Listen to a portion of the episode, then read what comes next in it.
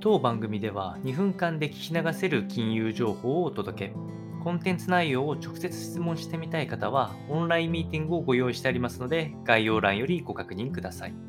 本日のテーマは、アメリカ、セールスフォースが生成 AI 戦略を強化、スタートアップへの投資倍増という話が入ってきておりまして、お伝えをしますと、ご存知の方も多いかと思いますが、クラウドベースの顧客管理ソフトウェア CRM を手掛けているセールスフォースが、自社製品で生成 AI、人工知能機能を強化するほか、AI のスタートアップ企業への投資を倍増するということを、えー、発表をいたしました。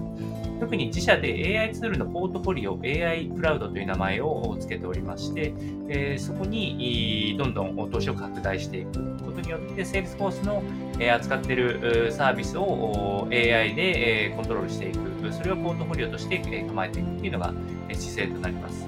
セールスフォース自体は人員削減や幹部の退社、あ物言うか投資家などから圧力を受けて厳しい状況にあったんですけれども、えこのところは信頼を回復しつつありますし、株価は年初から終値で、え、大体62%ぐらい上昇しておりますので、えだいぶその信頼回復ないし、業績の回復が図られてきたところかと思います。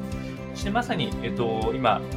えー、大手企業たちが続々と参入している生成 AI 事業ですね、これにま入っていかないという手はないかと思いますので、え、CEO からの記者会見では、クラウドコンピューティングや、えそれ以前の携帯端末アプリのように生成 AI は極めて大きなテクノロジーの開催クルを新たに生み出すだろうと述べているということから、いわゆるスマホがない時代があった時代で大きく